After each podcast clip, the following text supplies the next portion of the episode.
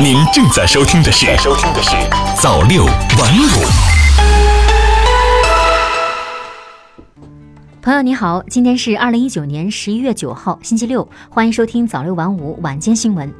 第二届中国国际进口博览会正在上海火热进行，欧洲国家和企业在展会上格外的活跃。国家展中有十七个欧洲国家，其中捷克、法国、希腊、意大利担任主宾国。企业展中有五个欧洲国家的企业参展面积排名跻身前十名。开幕式上，法国总统、希腊总统、塞尔维亚总理和意大利外长出席并致辞。欧洲国家掀起了一轮竞博热，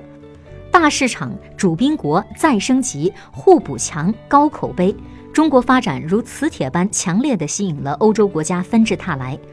中国市场这么大，我必须来看一看。首次参展的西班牙知名橄榄油生产商德奥莱奥公司中国区销售经理阿尔维托·迪亚斯如是说。像迪亚斯一样来到第二届进博会现场的欧洲政要和厂商，几乎都会用“大”“巨大”“有魔力”来形容中国市场，而“必须”“一定”“不得不”是他们表达参加进博会意愿时的高频词。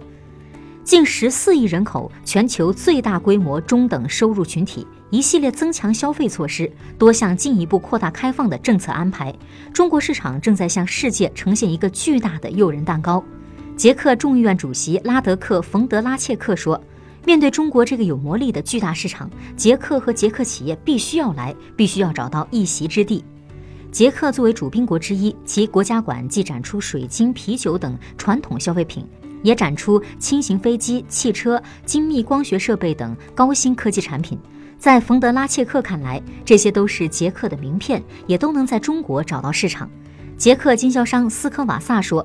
公司在捷克有很多的合作伙伴，但是市场拓展空间毕竟有限，要想把生意继续做大，必须与中国建立联系。其实，像斯科瓦萨一样，很多的欧洲企业家都面临同样的挑战：商品工艺和质量稳定。但是呢，在本地和欧盟区域内，市场潜力不足，很难进一步扩大规模。与此同时，中国的中等收入群体日益扩大，城市化进程加速，中国民众消费升级，为全球经济发展提供了巨大的推动力。对各国企业而言，中国市场是发展战略的重要一环。中国市场不仅容量巨大，而且层次多元。首次参展的法国奢侈品集团路威明轩的发言人弗雷德里克·阿尔诺感叹：“整个展会规模庞大，让我感到十分震撼。进博会是一个包罗万象的合作交流平台。”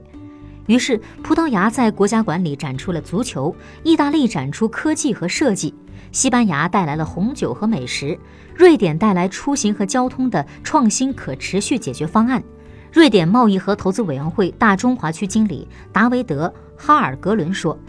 每个国家和企业都希望把最好的形象呈现给进博会海量的参观者。主宾国效应、经济转型升级都是欧洲掀起进博热的重要原因。法国是进博会主宾国，直接带动法企热情。今年适逢中法建交五十五周年，法国总统马克龙也兑现每年至少访问一次中国的承诺。”传统友好合作又发新芽，法国企业参展面积超过了一点二万平方米。路威明轩集团发言人阿尔诺表示，参加本届进博会是对法国作为主宾国参展的响应。法国媒体说，中国已从出口大国不断发展为巨大消费市场，要积极参加进博会。主宾国希腊对进博会高度重视，总理米佐塔基斯赴华。来自旅游、航运、能源、农产品等领域的六十八家希腊企业代表随总理前来参展，与中国企业、政府机构等举行超过两百场洽谈对接活动。在中国，众多欧洲企业早已经落地生根。如今，中国经济处在向高质量发展转变阶段，中欧经济互补性强，他们的新机遇纷至沓来。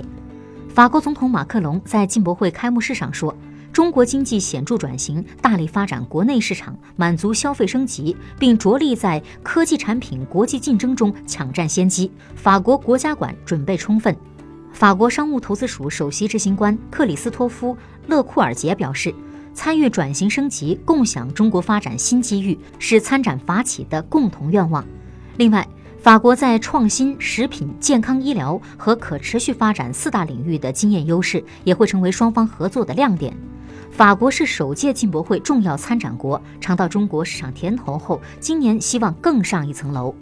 总部位于荷兰的专业咨询机构毕马威在本届进博会亮相首日，与深圳前海科创投控股有限公司签约，握手中国改革开放前沿项目。公司在更高起点、更高层次、更高目标上迎来历史性机遇。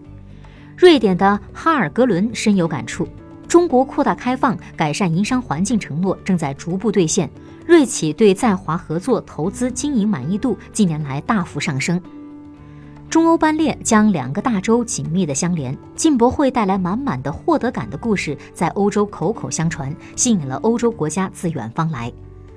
古丝绸之路今天正在延续，把欧洲和中国更加紧密地联系起来。这是马克龙的感言。在冯德拉切克眼中，“一带一路”倡议让捷克企业有了新机遇。意大利外长迪马约则表示，意中已经签署了共建“一带一路”合作谅解备忘录。意大利处于地中海地区的中心位置，希望进一步促进欧亚互联互通，延续中意在古代丝绸之路上的交往，共同打造更加美好的未来。“一带一路”倡议提出以来，中欧班列迅速发展，累计开行1.82万列，开行规模年均增长百分之一百三十三，运送货物近一百五十七万标箱。连通亚欧大陆一百一十多个城市，物流配送网络覆盖欧洲全境，也串起了欧洲与中国合作的新热情。波兰经济传媒协会亚太区代表罗伯特·苏斯说：“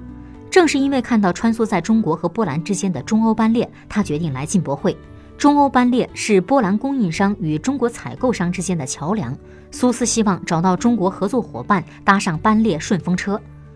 中国的开放大合唱吸引越来越多的参与者，参与也来自令人信服的口碑。进博会综合效应在欧洲潜移默化。捷克胶原蛋白粉厂商玛丽安斯科瓦萨就是从朋友口中得知成功的进博会，高兴地加入了参展行列。进博会还多有欧洲回头客，丹麦乐高集团在本届进博会上宣布，将在上海建主题乐园度假区。在首届进博会上亮相后，乐高不仅新发售产品受到热捧，一年来还在中国市场实现了快速发展，新增七十多家零售店。乐高集团高级副总裁黄国强说：“如此高人气，要归功于进博会上的精彩亮相。”